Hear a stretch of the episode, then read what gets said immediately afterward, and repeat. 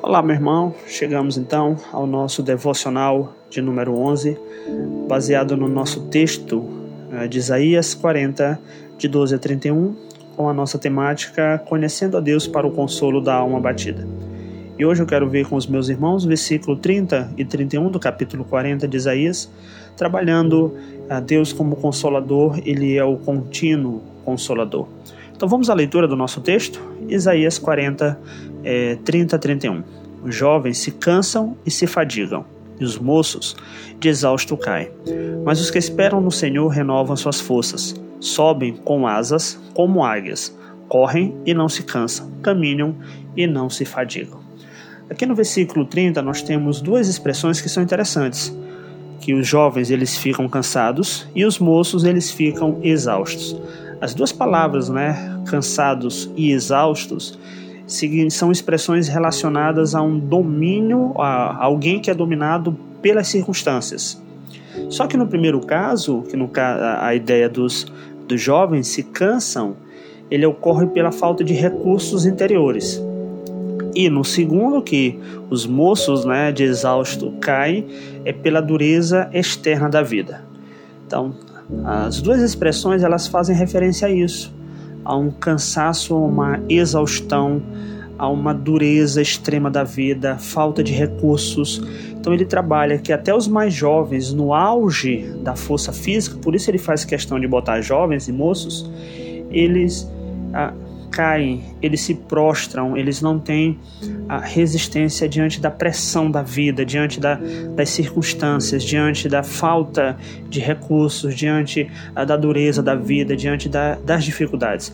Exatamente para mostrar no versículo 30 que quem dá renovação não é o vigor físico natural, mas é exatamente Deus. Por isso, no versículo 30, ele diz que os mais jovens, diante de toda circunstância adversa, eles caem prostrados, eles não dão conta. E aí no versículo 31 ele mostra que quem faz essa renovação é Deus. Por isso então no versículo 30 ele diz: "Mas os que esperam no Senhor renovam as suas forças e sobem com asas como águias."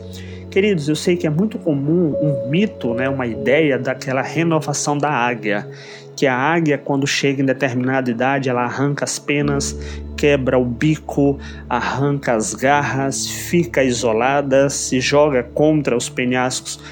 Irmãos, isso não existe. Isso daí provavelmente e muito provavelmente tem origem na mitologia grega com a questão da fênix, mas isso é possibilidade. Isso não é algo. A águia não faz isso. Tá? Eu sei que muitas histórias são contadas, muitas palestras de autoajuda são apresentadas, mas a águia não faz isso não é um comportamento da águia. Se vocês perceberem, a águia ela é apresentada aqui para mostrar voos altos, voos rápidos. A comparação é, mas os que esperam no Senhor sobem com asas como águias. Então a ideia do voo da águia, o que o, o, profeta Isaías está usando como comparação é o voo da águia, um voo alto, um voo rápido, um voo que está acima das circunstâncias ou acima de algo. E ele faz questão de dizer que é só para aqueles que esperam no Senhor.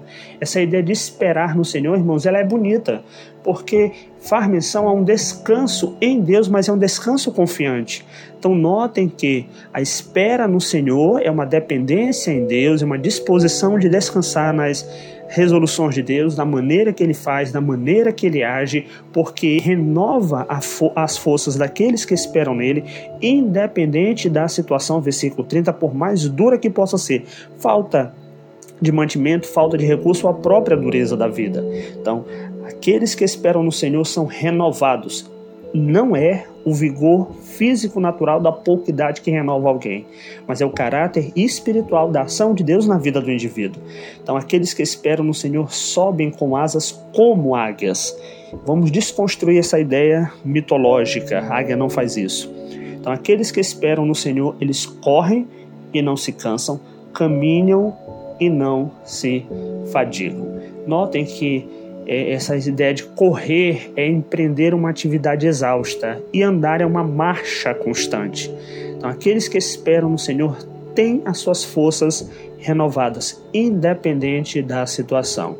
E o que é mais propício de falarmos desta renovação do Deus Consolador, Deus que continuamente está nos renovando diante da situação que nós estamos vivendo? Tenho absoluta certeza, irmãos. Essa espera no Senhor não é uma espera de ficar deitado esperando que as coisas aconteçam, piorem ou melhorem, mas é descansar por sabermos que Deus é que nos dá a tranquilidade por meio das situações mais adversas que elas possam aparecer.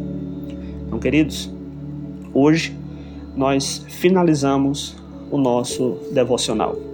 Eu tive a honra de conversar com os meus irmãos em 11 devocionais e espero que eles tenham ajudado alguém, tenha uh, conseguido trazer um conforto, porque esse é o objetivo do texto.